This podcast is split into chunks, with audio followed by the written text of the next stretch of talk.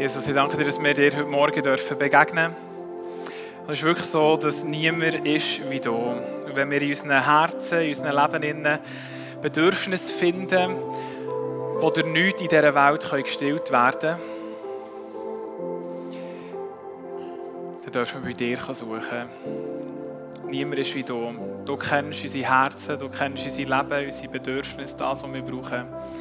Und du bist heute Morgen da, um uns das zu geben. Du tust uns das nicht vorenthalten, sondern du begegnest uns heute Morgen mit deiner Liebe, mit deinem Frieden, mit deiner Perspektive. Amen. Amen. Guten Morgen. Herzlich willkommen bei diesem wunderbar heißen Sommertag. So, durch Singen schon richtig ins Schwitzen gekommen. Ich, ich beschwere mich nicht. Ich mag's. Ich mag das Schwitzen, die Wärme. So, ähm, das ist doch wunderbar. Wir sind am letzten Sonntag unserer Sommerthemenreihe, eine Herzensbotschaftsreihe. Und in der Vorbereitung habe ich gemerkt, es soll um das Herz gehen. Das, was mich persönlich bewegt, sind Herzen. Mein persönliches Herz, wie geht es mir, wie geht es meinem Herzen, aber mich bewegt auch eure Herzen. Wir sind als Kirche, auch als Kirchenfamilie unterwegs. Gott hat uns hier an diesen Ort, die Zentralschweiz, in diese Zeit hineingesetzt. Und so sind wir gemeinsam unterwegs. Und mich bewegt es, wie eure Herzen auch sind. Ich, ich sage es immer wieder, es ist aber wirklich so, ich, ich habe euch lieb. Und ihr seid mir unglaublich wichtig. Und da, wo, wo ich Begegnungen dann habe mit Menschen, die ich gerne habe, die ich liebe, und ich merke dann, dass ihre Herzen in etwas hineinfallen, das es schwierig macht. Wir hatten es beim ersten Mal darüber, dass Herzen bitter werden können. Und diese Bitterkeit, die wegzukriegen, das ist gar nicht so einfach. Und das tut dann weh. Das ist ein Mensch, den habe ich gerne und ich mag sein Herz, aber jetzt, jetzt geschieht etwas, es verkeilt sich etwas und, und dann ist Beziehung nicht mehr so möglich. Ähm, das letzte Mal hat dann Melanie darüber gesprochen, wie das Herz kalt werden kann und hart werden kann. Dann hat man plötzlich keinen Zugang mehr. So, die Emotionen sind weg, es ist, es ist dann Kälte da, Distanz ist da. Das tut weh. Und heute zum Abschluss möchte ich darüber sprechen, wie unsere Herzen verführt werden können. Und man plötzlich irgendwo in einem Glauben drin ist, das ganz weit weg ist von dem, was es bedeutet, Jesus wirklich nachzufolgen. Was es bedeutet, in der Freiheit und in der Gnade von Jesus unterwegs zu sein. Und solche Begegnungen die, die gibt es leider immer wieder. Und das tut mir weh und deshalb möchte ich das auch ansprechen. Ich möchte, dass wir diesen Vers, den uns die Bibel gibt, nämlich, dass wir auf unser Herz acht geben sollen, mehr als alles andere, da, da möchte ich, dass das bei uns ist. Dass wir miteinander selbst auf unsere Herzen acht geben und dass wir aber auch füreinander schauen und schauen, wie, steht es um dein Herz. Und, und ich will mithelfen, weil es so schnell geschieht, dass sich in unseren Herzen etwas verkeilt. Und da dann rauszukommen, zurückzukommen, da leide ich manchmal darunter mit, mit Menschen, die ich liebe, mit, mit Freunden, mit denen ich mein Leben geteilt habe. Und ich merke, ich komme nicht mehr ans Herz ran. Und dann ja, kann man gar nichts mehr machen. Und deshalb wollen wir im Vornherein im Voraus wollen wir Acht geben auf unsere Herzen, wollen wirklich gut schauen zu unseren Herzen, denn, die Bibel gründet das aus, aus dem Herzen kommt das Leben. So, und ich möchte, dass wir leben. Ich möchte eine Kirche sein, die lebt.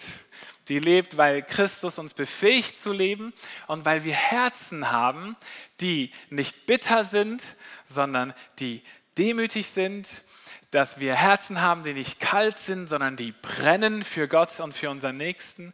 Und eben Herzen, die nicht verführt werden, sondern Herzen, die ihr Vertrauen auf Jesus setzen. Wenn du also heute Morgen da bist und äh, du bist ein Gast, dann erst einmal ganz herzlich willkommen. Schön, dass du da bist. Du merkst, thematisch geht es heute um, um etwas, was ich der Kirche sagen will. Und wenn du dich nicht zu uns als Kirche dazu zählst und auch mit Jesus noch nicht weißt, wo du stehst, du bist trotzdem ganz herzlich willkommen, darfst zuhören und auch vielleicht etwas von dem abgreifen, was Gottes Idee ist für Menschen, die mit ihm leben, für Menschen, die Jesus nachfolgen. Und seine Idee ist eben, dass unsere Herzen, dass, dass da Freiheit ist. Und deshalb schafft auch Gott etwas in unseren Herzen, dass wir leben. Wir sprechen oft davon und sagen, Gott hat mir ein neues Herz geschenkt. Und genau darum geht es, dass er uns neue Herzen schenkt. Und wir können aber jetzt, obwohl wir neue Herzen haben, können wir verführt werden.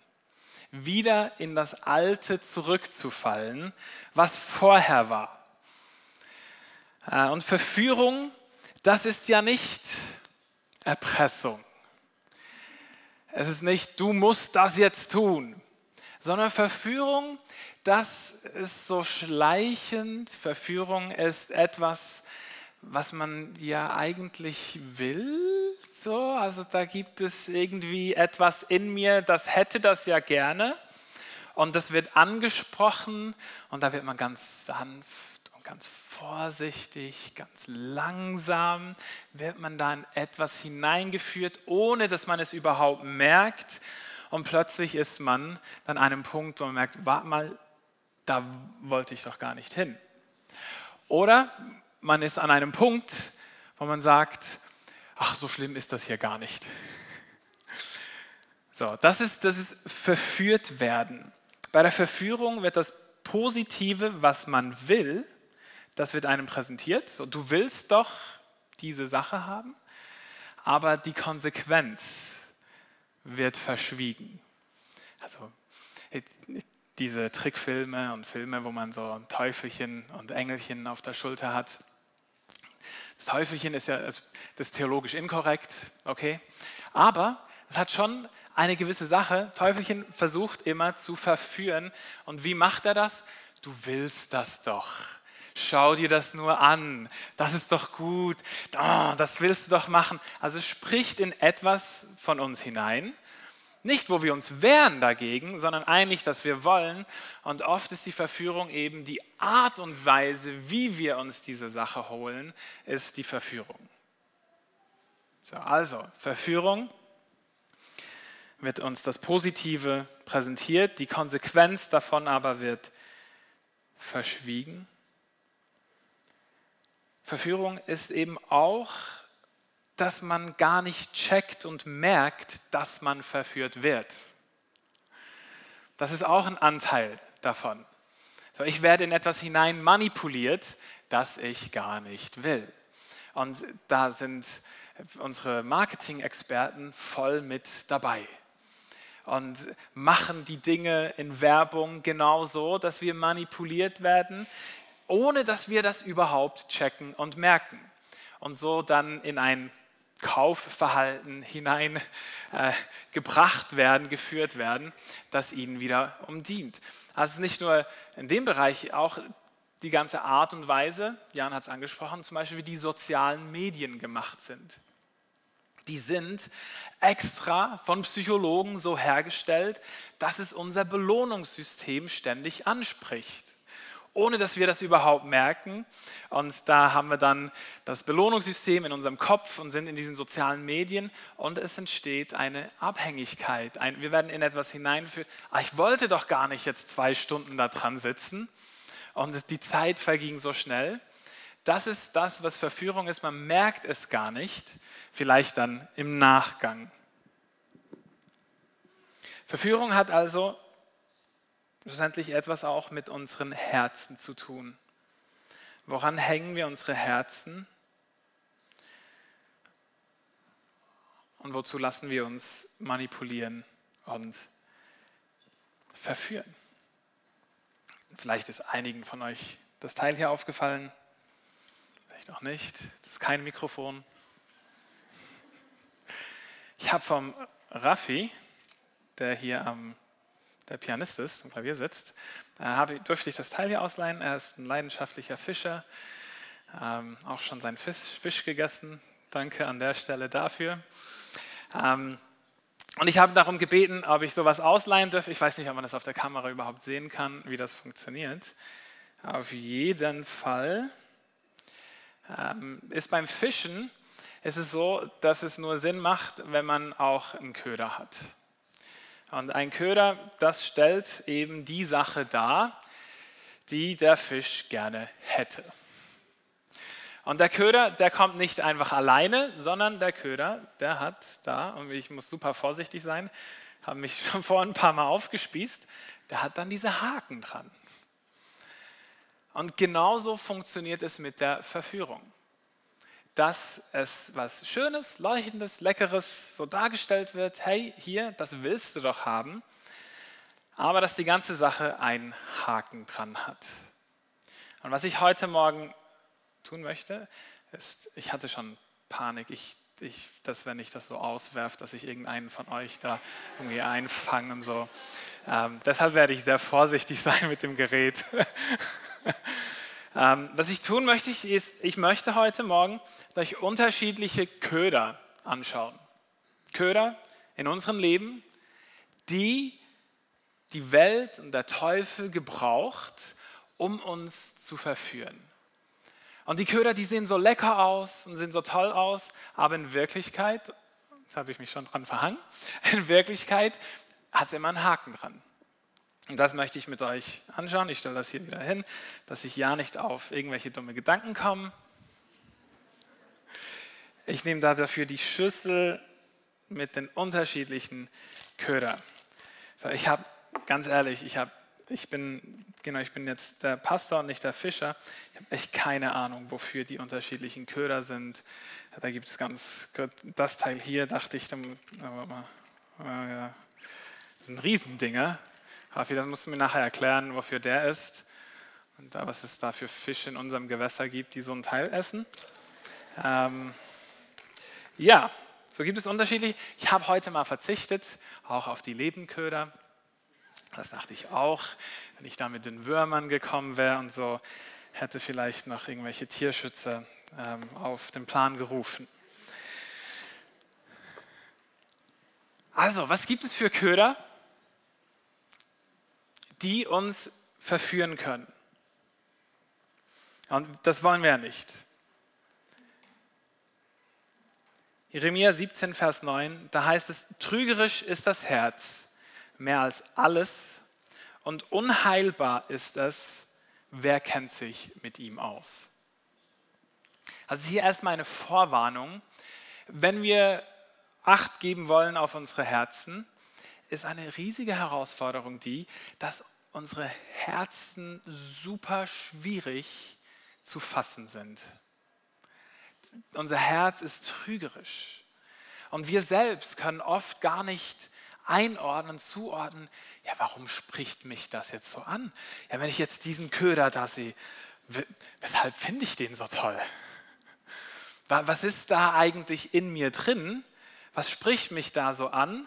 Oder ich habe das Gefühl, oh, das ist ja gar, das juckt mich ja überhaupt nicht.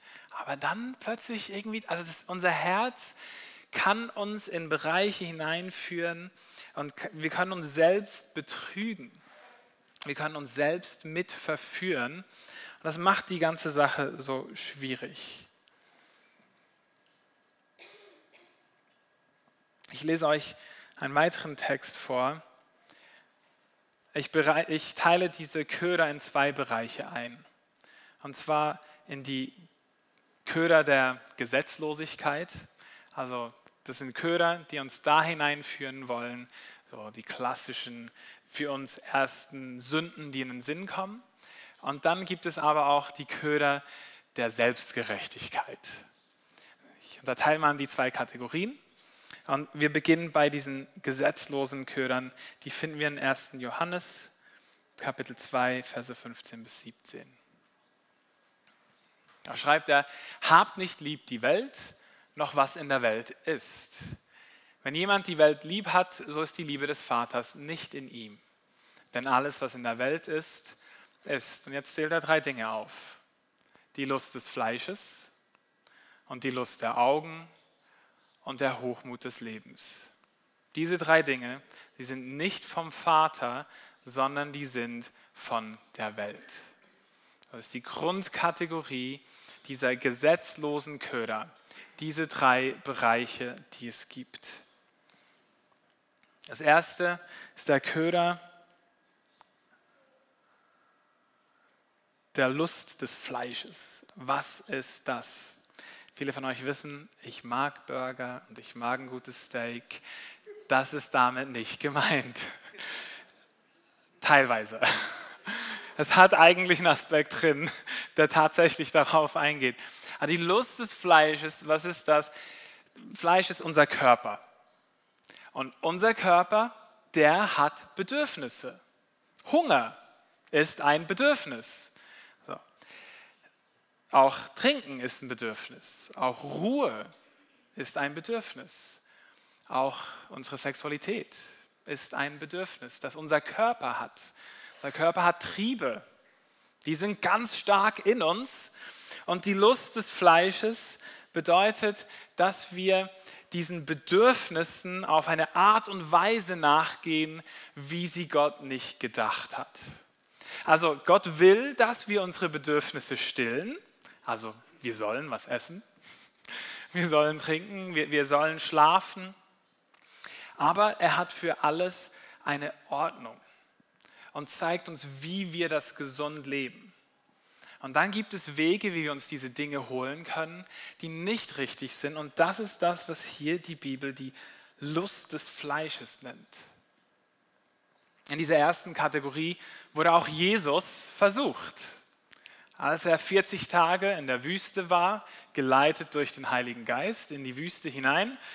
Und nach 40 Tagen Fasten hatte er Hunger, ein körperliches Bedürfnis. Und äh, voll legitim. Das ist doch okay. Und dann tritt der Teufel zu ihm und versucht ihn, indem er sagt, hier diesen Stein, den könntest du jetzt in Brot verwandeln. Und dann hättest du was zu essen. Das wäre für dich gar kein Problem. Und hier, Jesus ordnet das in diesem Moment ein. Er merkt, das wäre nicht der Wille Gottes. So, ich würde jetzt, wenn ich das essen würde, dieses Wunder tun würde, das essen würde, dann würde ich etwas tun, zu mir nehmen, was nicht so in der Ordnung Gottes ist. Und deshalb widersteht er dieser Versuchung. Und bei uns ist dann eben so ein Köder, kann dann alles sein, wonach unser Körper es verlangt. Also es kann effektiv, ähm, können so viele Burger sein, ja. Das ist da auch drin. Also das Essen, Essverhalten. Ein ungesundes kann es sein. Ähm, kann auch dann alles mögliche Formen von Substanzen sein. Also da sind wir dann schnell beim Alkohol, sind wir dann schnell bei unterschiedlichen ähm, Mitteln, die wir zu uns nehmen können, die uns betäuben und uns Gefühle geben, die in eine Sucht und in eine Abhängigkeit hineinführen. Und ich denke, das ist so ein ganz klassisches, einfaches Bild von einem Köder. Man denkt, ah ja, das gibt mir ein gutes Gefühl, ah ja, das ist nur, das sind nur drei Bier jeden Abend. Aber was macht das dann? Das, der Haken, der dann da ist. So, das ist dann bei der Sucht einfach ersichtlich. Geht dann auch in den Bereich eben der Sexualität. Das sind also, das ist die Lust, Lust Lust, die Lust des Fleisches. Dann das zweite, was er erwähnt, ist die Lust der Augen. Die Lust der Augen, sehr einfach, alles, was du siehst und was dir gefällt und was du haben willst, was aber dir nicht zusteht, das ist die Lust der Augen. Und da funktionieren wir in unserer Gesellschaft sehr visuell. Wir haben die ganzen Werbungen dieses Auto, ich habe es mir angesehen, diese Schuhe, Zalando, so, das spricht die Lust der Augen an. Äh, alles Mögliche, was man sieht, was einem gefällt, macht man Spaziergang durch ein schönes Quartier mit all diesen tollen Häusern, das sieht man, das hätte ich gerne. Das ist alles Lust der Augen. Das, was man sieht und dann innerlich einen anspricht. Und hier wieder ganz wichtig, äh, ich meine, Gott mag schöne Dinge und wir dürfen auch Dinge haben und besitzen. Hier geht es vielmehr darum, was ist dann da, dass wir haben, haben, haben wollen, weil wir es anschauen. Jesus wurde auch hier versucht. Das war die zweite Versuchung dann. Ihr merkt, das hat hier System. Und zwar, was war die zweite Versuchung? Der Teufel zeigt ihm die Schätze der ganzen Welt. Die Reichtümer, die Ländereien, alle Edelsteine, alles Gold, all diese Dinge hat er gesehen vor seinen Augen. Und der Teufel hat gesagt, du kannst das alles haben, wenn du jetzt dich hier vor mir niederkniest und mich anbetest. Das war der Haken. Und Jesus sagt, nee, ist gut, eigentlich gehört ihm ja schon alles. Dann der dritte Punkt hier ist Hochmut des Lebens. Was ist der Hochmut des Lebens? Das ist Erfolg, Ansehen, Titel, Position, Macht ausüben können. Das ist ein riesiger Bereich. Äh, gerade vor allem in der Arbeitswelt erleben wir das. Kennt ihr bestimmt vielleicht von euch selbst, aber auch von anderen, die so auf Titel abfahren. Deshalb kreieren wir und schaffen wir für jeden noch so Job einen ganz speziellen, cool anhörenden Titel, das einem Wertschätzung gibt und Position gibt. Also Hochmut des Lebens das ist so, ich will erfolgreich sein, ich will angesehen sein, ich will geehrt sein, ich will, kann auch umgekehrt übrigens funktionieren, Menschenfurcht ist auch eine Form vom Hochmut des Lebens. Was denken nur die anderen, wenn ich das tue? Und ich lasse mein ganzes Verhalten von dem bestimmen, was andere über mich denken könnten oder über mich sagen könnten. Das ist der Hochmut des Lebens. Und auch hier wurde Jesus versucht. Das war die dritte Versuchung. Als ihn der Teufel auf diese Tempelzinne gestellt hat und gesagt hat, spring runter vor all diesen Leuten. Und in der Bibel steht ja, dass die Engel dich dann auffangen werden und dann sehen alle, wie toll du bist. Und dann bist du der Held und alle erkennen, dass du der Messias bist. Hier geht es um Ansehen. Es geht darum, dass man dann jemand ist. Und auch hier fällt Jesus nicht auf diese Sache ein. Es gibt also jetzt in diesem ersten Bereich ganz unterschiedliche Köder, die uns da ansprechen können, die uns einfangen wollen. Gute Dinge grundsätzlich, uns aber so zu verschaffen, wie es sich Gott nicht gedacht hat. Und diese Dinge haben dann eben immer einen Haken an sich. Was ist denn dieser Haken. Und hier habe ich auch die Verantwortung als Pastor, euch zu warnen. 1. Korinther 6, Vers 9 und folgende, da heißt es, ist euch denn nicht klar, dass für Menschen, die Unrecht tun, in Gottes Reich kein Platz sein wird? Täuscht euch nicht. Wer sexuell unmoralisch lebt, Götzen anbetet, die Ehe bricht, Wer sich von seinen Begierden treiben lässt und homosexuell verkehrt, wird nicht in Gottes Reich kommen. Auch kein Dieb, kein Habgieriger, kein Trinker, kein Verleumdner oder Räuber. Und das sind einige von euch gewesen. Aber jetzt sind eure Sünden abgewaschen. Ihr gehört nun ganz zu Gott. Durch unseren Herrn Jesus Christus und durch den Geist unseres Gottes seid ihr freigesprochen. Also ganz wichtig hier, das ist nicht einfach nur so, ah, das hat noch so einen Haken dran und seid vorsichtig und es ist nicht so schlau, sondern der Haken ist, dass wir, dass wir unser Leben verlieren. Der Haken ist, dass wir unsere Freiheit verlieren. Der Haken ist der, dass wir unsere Beziehung zu Gott verlieren. Wir setzen das aufs Spiel, wenn wir sagen, ich gehe jetzt einfach meinen Bedürfnissen so nach, wie ich will, dann mache ich mich selbst zu Gott. Und das ist gefährlich. Und da geht man dann diesen Weg der Verführung hinein. Und was er hier zum Glück eben auch noch schreibt, ist sagt, hey, wir alle waren übrigens solche. Wir alle haben diese Grundtendenz in uns drin, dass wir das tun wollen und leben wollen. Und deshalb können wir auch alle versucht werden. Aber was Jesus tut, ist, er wischt uns ab von unseren Sünden und er befähigt uns dann in einem Leben der Freiheit zu leben. Also er befähigt uns dann, wenn Verführungen da sind, wenn Dinge da sind, er, er befähigt uns dann, in einer Freiheit zu leben. Das ist diese gute Nachricht.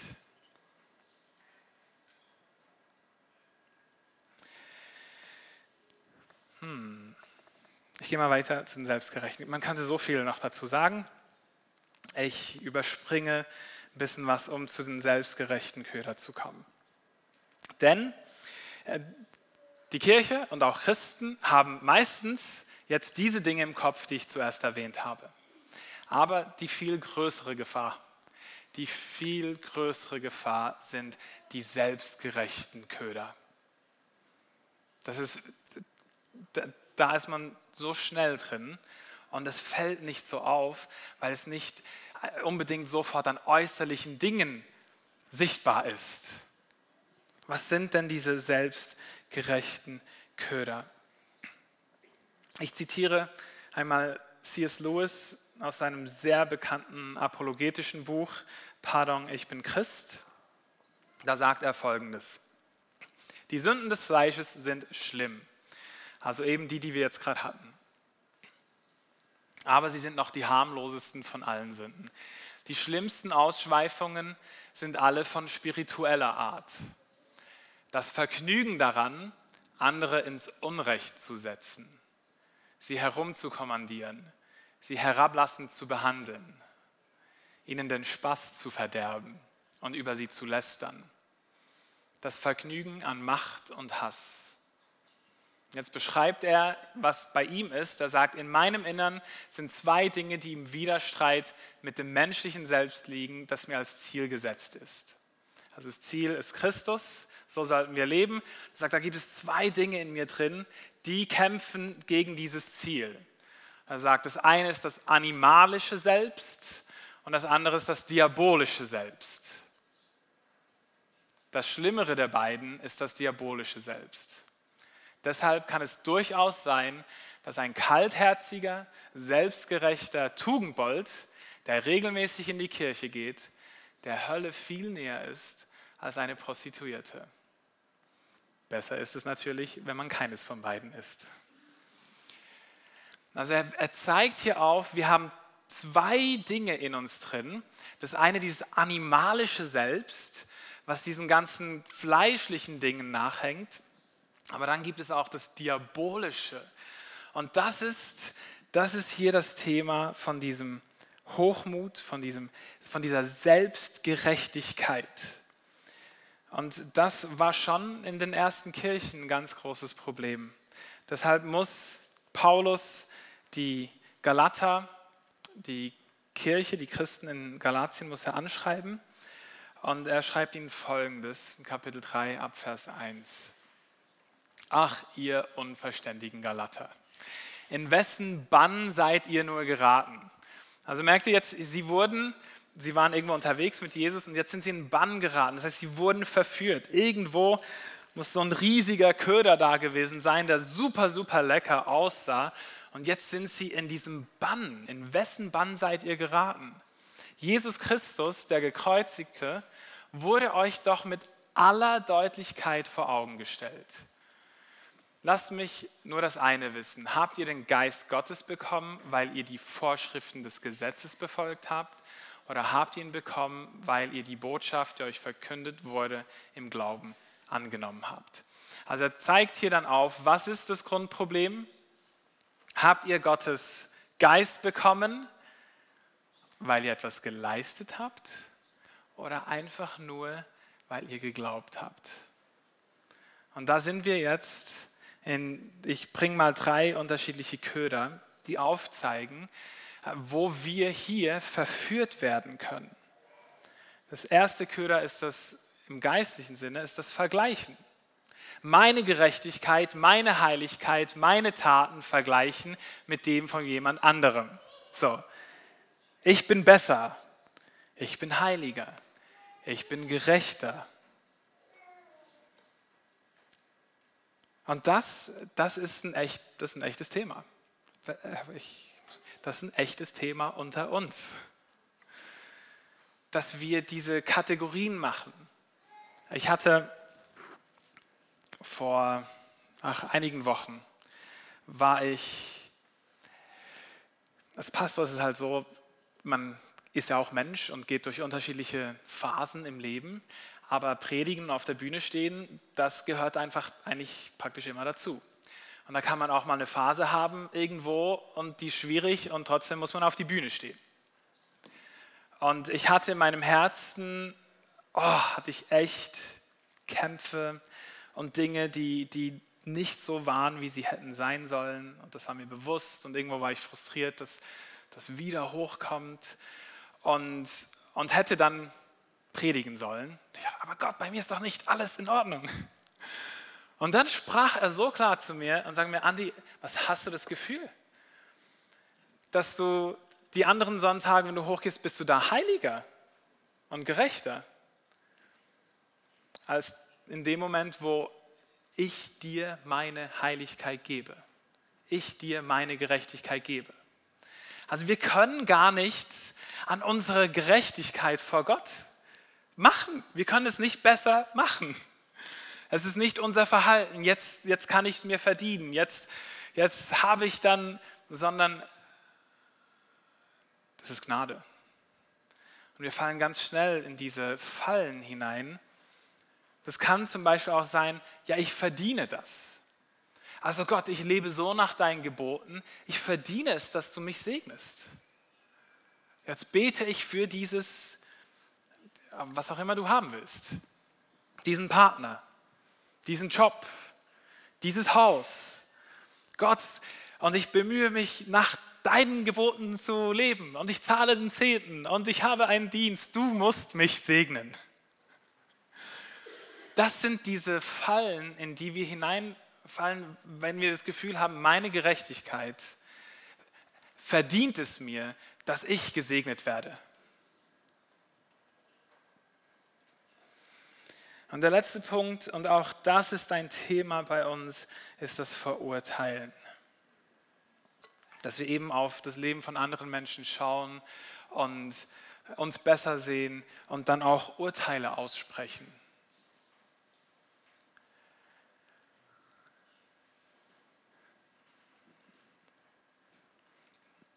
Galater, den Galatern muss er dann schreiben, Kapitel 6, Vers 3 sagt er, wenn jemand meint, etwas zu sein, da doch nichts ist, so betrügt er sich selbst. Es ist also ein Selbstbetrug, dem wir hier zum Opfer fallen können. Und ich wünsche mir für, für uns als Kirche, dass wir unsere Herzen bewahren davor, in diese Dinge hineinzufallen. Und ich kann euch sagen, es gibt in diese beiden Richtungen, gibt es auch Kirchen und christliche Strömungen, die dem voll zudienen.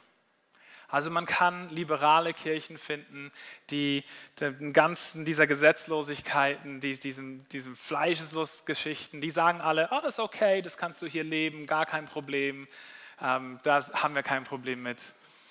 Da kann man reingehen. Es gibt aber auch die Kirchen, die sind so selbstgerecht und gesetzlich und, und verurteilend. Das, man findet alles heute auf dem Internet, ist so, so einfach. Und da kann man sich eben, das ist eine Gefahr, kann man sich einfach bedienen mit diesen Geschichten. Und was man dann eben bedient, ist, dass wir verführt werden in unseren Herzen. Dass wir davon verführt werden, dass wir das echte Leben, die echte Freiheit nur bei Jesus finden. Ich habe vor einer Weile in einer Predigtreihe ähm, habe ich erwähnt, dass es, dass, dass es zwei unterschiedliche Arten von, von Bedürfnissen gibt.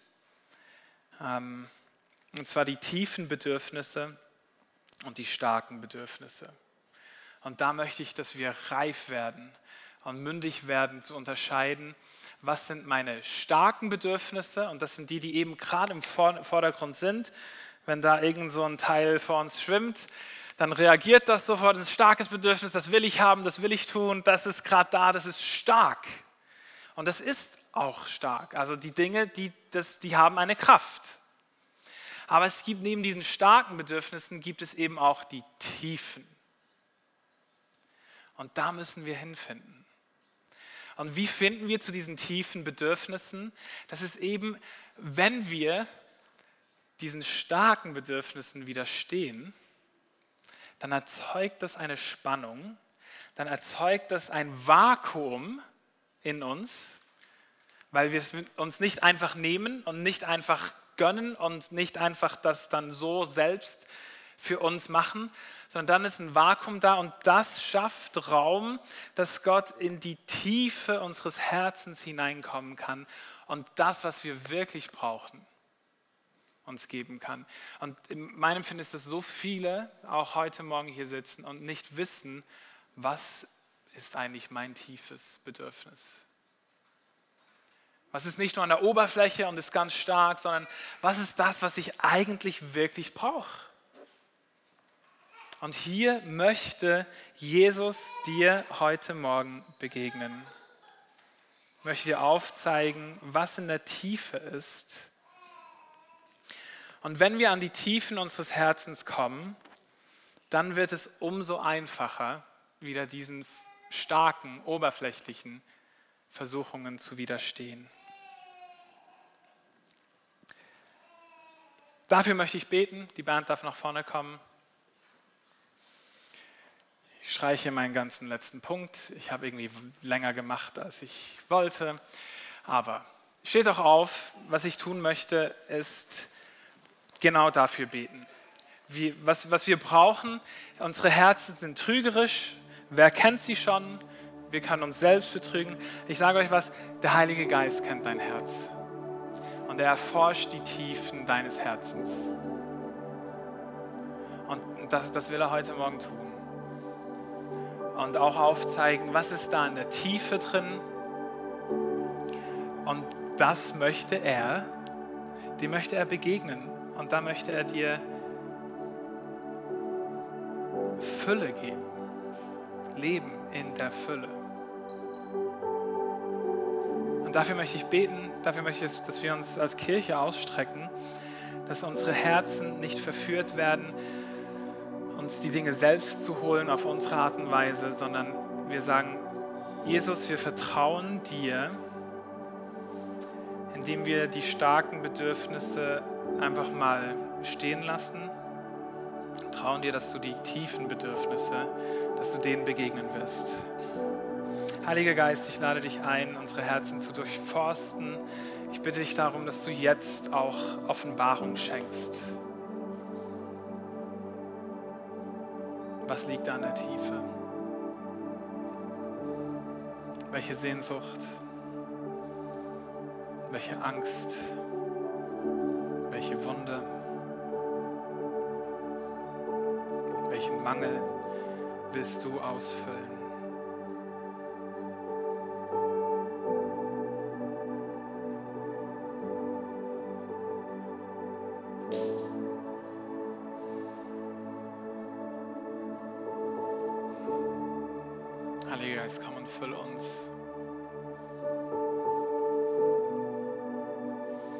Lege dir auch alle Menschen hin, die, die überführt wurden, weil sie gewisse Köder angebissen haben und jetzt an dieser Schnur sind und an diesem Haken sind.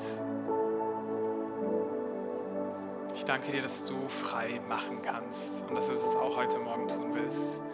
Dass du vergibst, du gnädig und barmherzig bist, dass du diesen Haken entfernst, wenn wir zu dir kommen.